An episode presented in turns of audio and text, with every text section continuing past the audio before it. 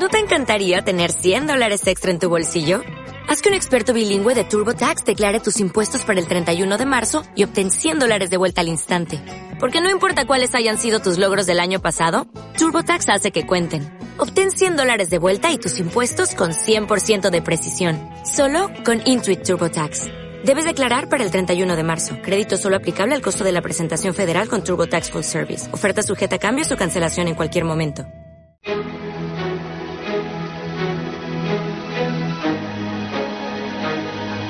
En Radio Intereconomía, la tertulia capital con Susana Criado.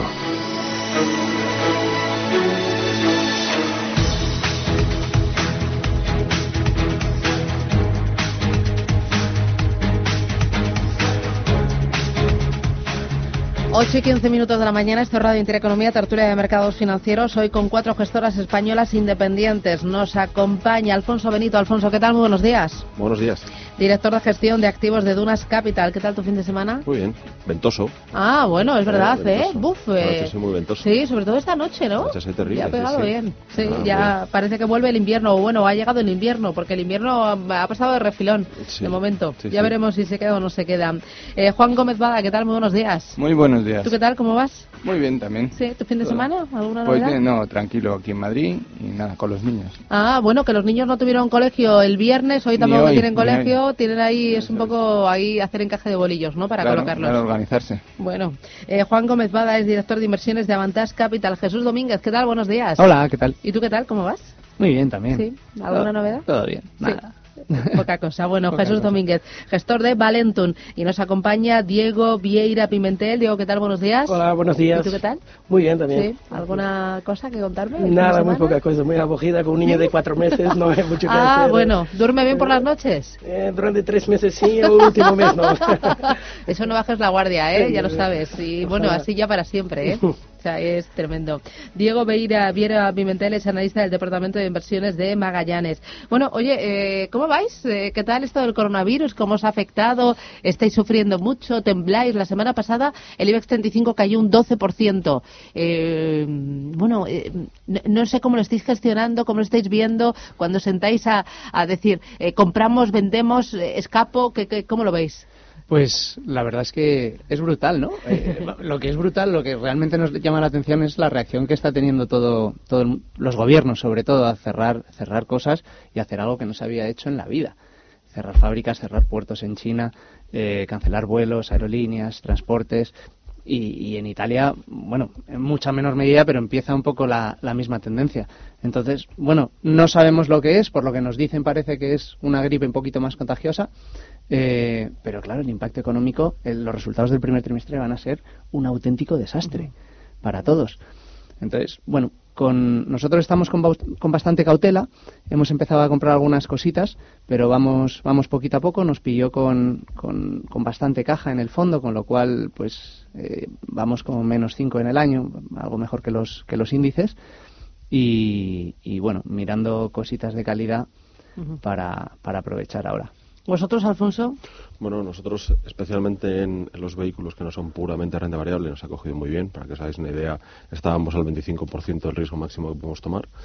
Y hemos aprovechado especialmente el jueves y el viernes para alguna de las cosas que nos parecían carísimas, pues se han puesto más o menos en precio y hemos empezado a coger alguna cosa. Pero con, con mucha cautela, ¿no? Como decía Jesús, es, es muy complicado el, el pensar que esto es una especie de gripe cuando de repente ves a todos los gobiernos volviéndose un poco locos, ¿no? Eh, da la sensación como que no cuadran las cosas, o, o se están pasando de precavidos, o la cosa es un poco más gorda. Lo que sí que es cierto es que el mundo se está parando. Sí, nosotros igual compartimos eh, aquí la, la visión. Aquí lo, que nos preocupa más es la, la reacción de gobiernos, compañías, también, en- por ejemplo, yo ayer me iba a una conferencia de transporte marítimo y petróleo en, Noruega que ha, que ha sido cancelada y escuchamos eh, muchísimas historias de eventos y que han sido cancelados. Entonces, eso es lo que nos preocupa, lo que podría ser un- una pequeña epidemia, una, enfermedad que a lo mejor se controlaba como ha pasado hace unos años con el SARS. Al final los gobiernos están tomando medidas que pueden provocar un parón de la economía o, poner la economía en recesión. Por eso también ya, ya se escucha el, el discurso de los bancos centrales eh, aprobando medidas de, de, de estímulos, hablando ya, abriendo la puerta para bajadas de, de, de tipos, más estímulos a las economías, porque claro, están preocupados que todas estas reacciones tengan, tienen un impacto económico. Juan. Pues nosotros eh, llevamos muy preocupados desde finales de enero. Eh, sinceramente, lo que hicimos fue empezar a, a reducir marginalmente pues un poco la exposición a neta renta variable y preocupados por qué por todo lo que estaba pasando en China que parece que preocupa a todos menos a los chinos ¿no? es, es verdad es sorprendente cómo están relacionando para ahí los, los mercados. Eh, bueno por será por como- por lo que sea pero ahí quien debería estar asustado eh, no lo está o alguien está comprando y, y arreglando un poco el, el- asunto. Nosotros que, pongan en cuarentena la región completa de Hubei, que es una población parecida a la italiana, de un país, de un país rico por poder de adquisición, y, y que, y que paralicen a mí, casi 1.400 millones de habitantes en toda China nos parecía una, una aberración. Veíamos, no entendíamos cómo estaban subiendo los mercados y paradójicamente la semana que pasada eh, pues ya mucho más tranquilos porque aunque el virus ya circula por- Vosotros más tranquilos la Sí, semana pasada. Sí, porque aunque el virus circula eh, libremente casi por todo el, el, el- el mundo, eso significa que no va a haber. Yo de, de- virus no sé mucho, ¿no? Eso es lo mismo que, que todo eso lo que he podido leer estos días, ¿no? Pero el, la ventaja de esto es que ya las cuarentenas no existen. Entonces, todas estas brutalidades que se están haciendo, eh, que aquí, pues de Sí, el cancelar cancelar congresos. Bueno, nos hay- han cancelado las fallas. que Bueno, hay- algunos pensábamos, ya verás, ya verás. Pero ni próximo. punto comparación, ni punto comparación con lo que hacen en China o en Asia, en Japón, en, en Corea, ¿no? Que está- entonces, eh, cada vez serán menos útiles y lo que hay que prepararse es una vez que ya mm, la contención ha fallado, eh, pues esa fase B, que, que es que lleguen los, los ordenadores, eh, perdón, los, los hospitales estén más eh, más colapsados o, o- o que reciban allí eh, que tengan que prepararse ellos, esa será la que menos daña a la, a la economía, en nuestra opinión. Y esa es, esa es la parte buena y desde eso estamos mucho más positivos y hemos incrementado posición. Han su- ¿Vosotros habéis incrementado posición? Avantage Fan ha subido, sí, aproximadamente un 10% de inversión neta en renta variable en la última semana. Mm, Ahora, por ejemplo, en liquidez, ¿cuándo tenéis?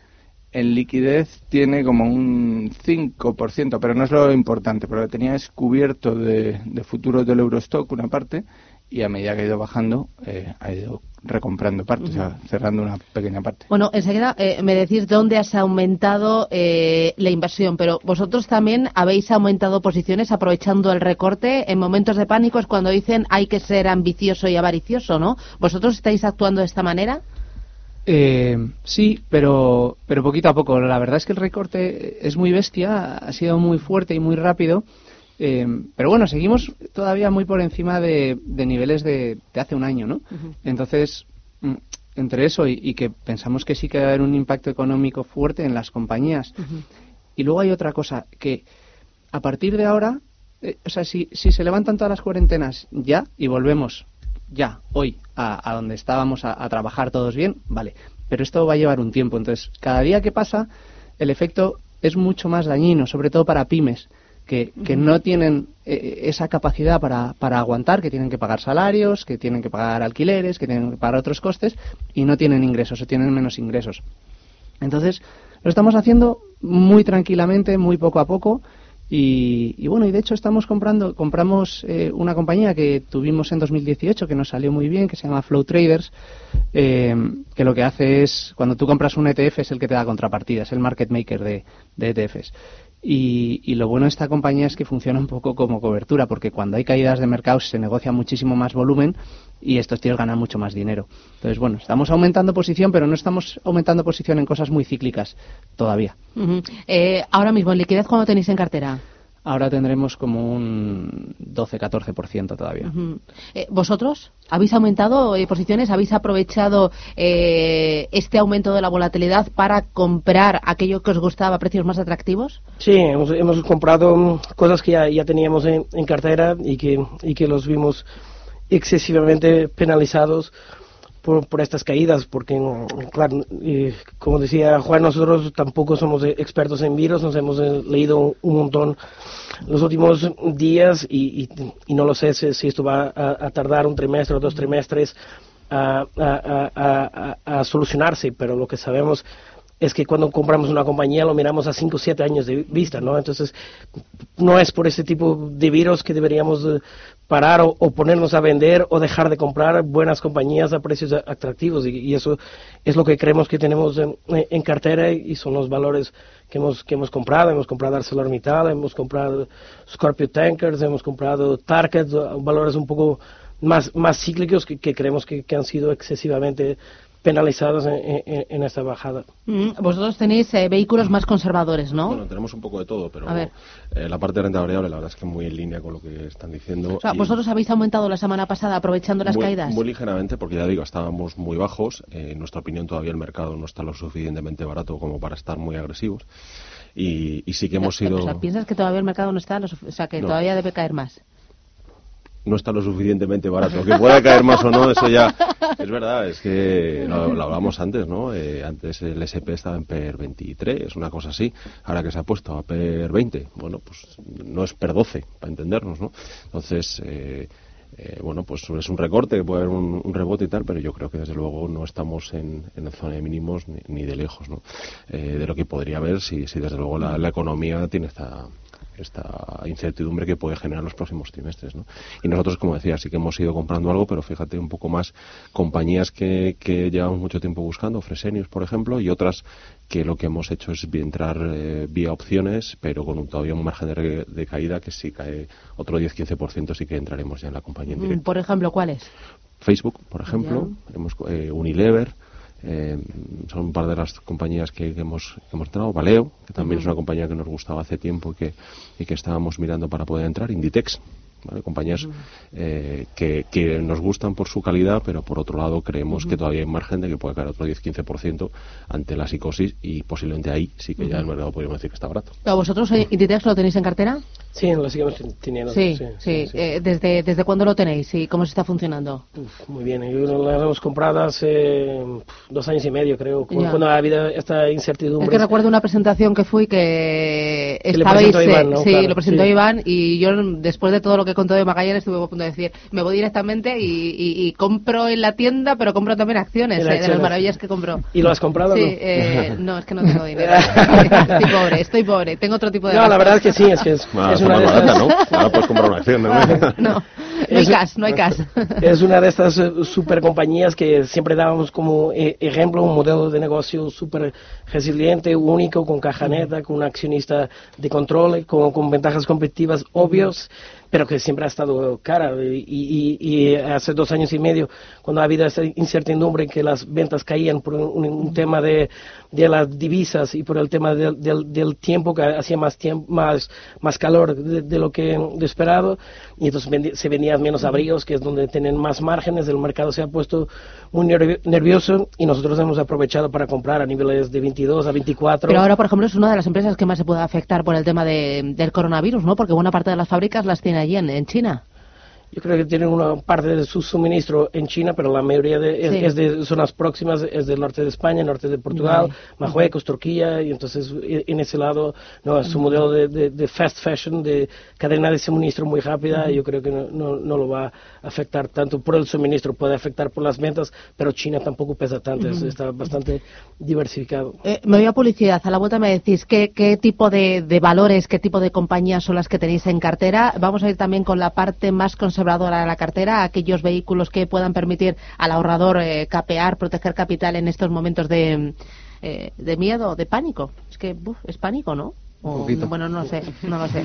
Eh, publicidad si me lo contáis.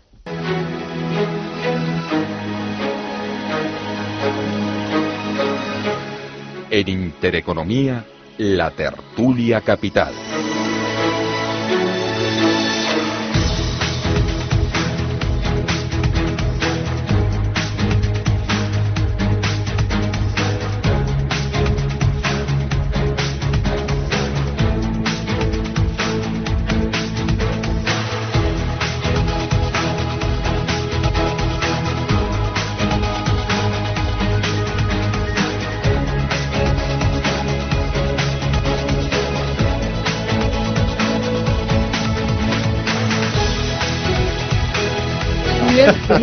Bueno, a ver, ¿qué tenéis en cartera? Contarme, eh, ¿cuáles son vuestras posiciones? Eh, ¿Cómo lo lleváis? Eh, Juan, arranca tú en esta ronda. Bueno, nosotros en, en, este tiempo la verdad no hacemos grandes cambios, seguimos con cartera similar. Aquí, entre las 10 primeras posiciones, pues siguen estando eh, Barón de Ley, Tesla, Renta 4 Banco. Tesla, Tesla ha funcionado fenomenal, ¿no? Sí, este año sí, es muy volátil, pero sí, y confiamos en ella a largo plazo. ¿Cuánto tienes de Tesla? Pues en torno al cuatro y medio, más o menos. Mm. Eh, tuve, se tenía el 4,8 al principio, a medida que subió, pues fui el fondo. Mm. Eh, Avantas Fan fue limando un poco la, mm. la, la posición para que no suba demasiado y, bueno, pero, pero luego, pues eso, el resto de. O sea, es porque básicamente confiamos a largo plazo, fuera, fuera coronavirus y, todo lo demás, ¿no? Y en, y en el resto de, de inversiones, igual, seguimos con. Eh, entre las diez primeras siguen estando Banca Sistema, siguen estando Prim. Eh, bueno, pues eh, muchos valores eh, españoles y de fuera. Vale, oye, no sé si te lo, me lo has dicho antes que ya me bailan los números y los nombres. ¿Alguna incorporación la semana pasada aprovechando la caída, el Batacraft del mercado? Pues no, lo, lo que hicimos fue al principio de la semana aumentar algunas empresas que habían bajado mucho, pues de las menos afectadas por, por esta crisis, como podían ser de productos de parafarmacia o de productos frescos. En ese sentido incrementamos en, en Walgreens Boots y, en, y, en, y en Colmain en Estados Unidos. Y, y después las, las, eh, el incremento de, inversión en renta variable básicamente lo, hemos hecho recomprando muy despacio eh, futuros de, de, Eurostock 50 que teníamos vendidos. Básicamente siempre tiene el, el, fondo como cobertura pues una parte de futuros y a medida que los mercados eh, recompra un poco, eh, teniendo en cuenta que si siguiesen cayendo, pues seguiría por el mismo lado y, si no caen, pues nos quedamos con, la posición que estamos, ¿no? Siempre es un poco, pues para haciendo una gestión eh, razonable teniendo en cuenta los precios del, del mercado. Pero no incorporamos ningún valor nuevo, estuvimos estudiando varias pero creo que esto no se puede invertir en caliente en nuevas inversiones y hay que bueno, esa es la, conclusión que llegué la semana pasada que, poco a poco. Vuestras carteras eh, Diego nosotros no hemos incorporado en ningún nuevo valor, hemos aprovechado para, para incrementar valores que, que, ya teníamos en cartera y, y, nuestras primeras posiciones no han cambiado mucho a lo largo de los de, de los últimos meses eh, sigue siendo Porsche Holding eh, la, que vemos que es la forma más eficiente de tener exposición a Volkswagen, que, nos parece un, líder de los legacies eh, OEMs dentro del, del, futuro del coche eléctrico. Tenemos Cerco, que es una, una historia de reestructuración en, en, Reino Unido y es el, el claro ganador del tema de outsourcing de servicios públicos. Tenemos ION, que, ha, funcionado muy bien por, todo el tema del este Green Deal, que ha ayudado mucho a todo el sector de, utilities. Eh, en lo que va de año, también Signify, que era la, antigua, antigua Philips Lighting, que, también que, está beneficiando mucho por todas estas temáticas de eficiencia energética que, ahora escuchamos. Jesús, vuestras posiciones. Bueno, nosotros seguimos eh, con posiciones muy similares a las que hemos tenido desde hace tiempo. Dominion, los gym, los gimnasios de, low cost de Reino Unido, EDP Renovables, que, además eh, lo estaba haciendo muy bien. Eh, seguimos teniendo Robi, seguimos teniendo Alantra y seguimos teniendo, bueno, hemos aumentado posición en España también en, en Más Móvil. Y luego tenemos una compañía americana, se llama R1 RCM, que gestiona los cobros de los hospitales. O sea que por esa parte casi todo es es bastante eh, poco cíclico. Y ahora estamos comprando, estamos recomprando algo de, de Facebook, que habíamos, habíamos bajado por pues, niveles de 200 y pico. Y, estamos eh, construyendo una posición, no sé si es por coronavirus o porque también han tenido sus problemas en, en una danesa ISS que se dedica a, dar servicio a, a, edificios. Te gestionan un poco pues desde la limpieza hasta arreglarte cosas, hacen, hacen todo eso. Mm, vosotros, en vuestras carteras, eh, tanto en las de renta variable como la parte más conservadora, ahí, eh, ¿qué tipo de activos tenéis? Bueno, eh, parte de renta variable ya he comentado un poco. La parte de renta fija, sobre todo nuestra apuesta desde aproximadamente un año para casi el bono americano. Bono americano. hemos tenido, pues desde niveles de casi el 3%, fue una apuesta muy clara. Eh, más como precaución que no como visión, porque nos parecía que si ocurría cualquier cosa, no no teníamos ni idea de que podía ocurrir el coronavirus, pero desde luego si venía cualquier escenario de recesión que el mercado no tenía en cuenta ninguna posibilidad, pues era el bono en el que había que estar. Y luego fuimos reduciendo casi todas nuestras posiciones en bonos subordinados y en, AT1s y, y lo que hemos ido haciendo ahora es ir tomando poco a poco bancos. Nos parece que que el mercado está ya eh, penalizando sobremanera los niveles eh, de, rentabilidad que tienen los bancos, comparado al menos con, los bonos. Tomando bancos por la parte de deuda, ¿no? Sí, no, al revés, hemos vendido toda la parte de deuda y ahora ¿Ah, estamos comprando el equity porque además el Banco Central Europeo está siendo un poco más generoso en la parte de equity y no sería descartable ver devoluciones de capital de los bancos el año que viene eh, por, por las nuevas medidas de, capital, ¿no? Eh, desde luego con mucha menor peso de lo que teníamos en bonos subordinados. Y ya digo, por otro lado, lo que estamos eh, revisando un poco es dónde tomar riesgo. Desde luego hemos visto los incrementos de diferenciales en la, en la parte de crédito, especialmente en el high yield, se están acercando al menos en Estados Unidos a niveles interesantes, pero todavía creemos que, que tiene un poco de, un poco más de margen, ¿no?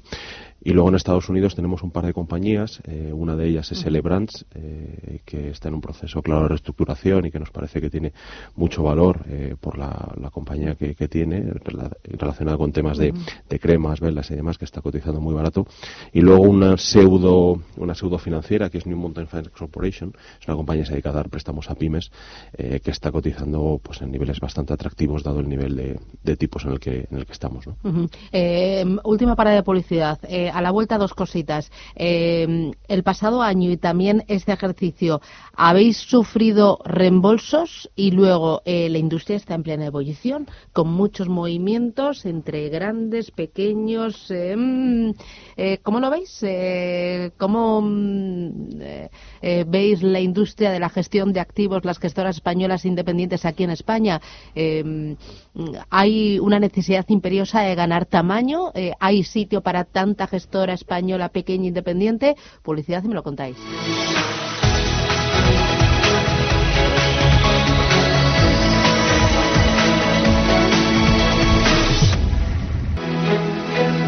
En Intereconomía, la tertulia capital. Hoy con cuatro gestoras españolas independientes, con Valentum, con Dunas Capital, con Magallanes y con Avantas Capital. ¿Habéis sufrido reembolsos en, este arranque del año, el pasado ejercicio? Em, ¿Vosotros en Avantas Capital? Bueno, en Avantage Fan, Eso, Avantage Fan. Eh, fondo que mm. asesoramos de Avantage Capital, eh, sí eh, ha habido reembolsos, sobre todo el año pasado, porque el fondo tuvo una primera parte en la cual iba con un comportamiento muy distinto al del mercado. Hablábamos de Tesla, pues Tesla el año pasado empezó cayendo mucho, simplemente por unos trimestres que estaba empezando a exportar y que no podía vender a la misma velocidad que si los vendiese cerca de la fábrica, ¿no? que era en, en Estados Unidos, ¿no? y por algún otro motivo. Entonces, el año pasado, por resultados principalmente, sí que hubo eh, fuertes reembolsos. Este año, pues está más o menos, sale, entra más, más tranquilito. Quizás goteo a la baja, pero no sabemos muy bien por qué. ¿Vosotros a Magallanes? Nosotros también, este inicio del, año hay pequeñas eh, salidas y claro que nos da mucha pena porque vemos un, potencial de revalorización de, más que doblar en, en nuestros nuestros fondos y, claro que la gente no tenga paciencia para, para aguantar estas, estas incertidumbres nos da pena, pero ya sabemos que es, así que, funciona esta industria. ¿Vosotros en Valentum? Eh, sí, eh, en 2018 entró muchísimo dinero, eh, muy arriba, que el fondo iba muy bien. Y yo creo que con la caída del cuarto trimestre de 2018, que el fondo, tampoco acabamos mal, acabamos bastante bien, pero bueno, 2019 fue un, goteo bastante constante, salió bastante dinero. Y, y, ahora este año, pues bueno, estaba un poco más, más tranquila la cosa, pero, pero algo sigue saliendo. ¿En Duras? Pues me alegro ser la nota discordante en este ah, caso. nosotros sí que tuvimos incremento. Eh, nuestra gama de producto también es un poco más variada y tuvimos entrar especialmente en el producto más conservador, en un valor prudente, eh, un fondo que, que con muy poquita volatilidad debió 1.8 el año, el año pasado y está 0.20 arriba este año. Y sobre todo en, en Dunas Valor flexible, especialmente lanzamos una clase con dividendo a pesar de ser un producto multiactivo y esto pues ha traído bastante atención a los clientes y ahí hemos crecido con fuerza y seguimos creciendo este año. Em, oye, ¿cómo veis el, eh, el, escenario para las gestoras españolas independientes? Eh, está habiendo mucho movimiento, aunque comentábamos eh, a principios de este año, ¿cuánto representa la gestión independiente española en España? El 8%, ¿no?